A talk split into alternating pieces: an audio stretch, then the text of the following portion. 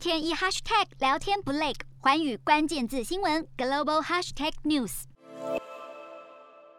新加坡疫情降温，正在实施的疫苗接种者旅游走廊也开放更多的国家入境，其中与澳洲的申请在二十一号正式启动，首趟航班从樟宜机场起飞，这也为澳洲长达一年半的边境封锁画下了句号。好，澳洲为了遏制疫情扩散，在去年三月关闭了国界，如今重启国门，迎接来自新加坡的游客。而游客在登机之前七十二小时必须要接受 PCR 检测，入境之后则不需要再隔离。澳洲当局也在现场安排了志愿者协助入境事宜。呃，另外，此计划受惠的不只有新加坡的旅客，还有一大批国际留学生，也透过此途径。终于在魁违一年半之后，可以重返澳洲完成学业，瞄准新南向商机，剖析东南亚发展。我是主播叶思敏，每周五晚间九点记得锁定，看见新东协就在环宇新闻 MOD 五零一中加八五凯播二二二及环宇新闻 YouTube 同步首播。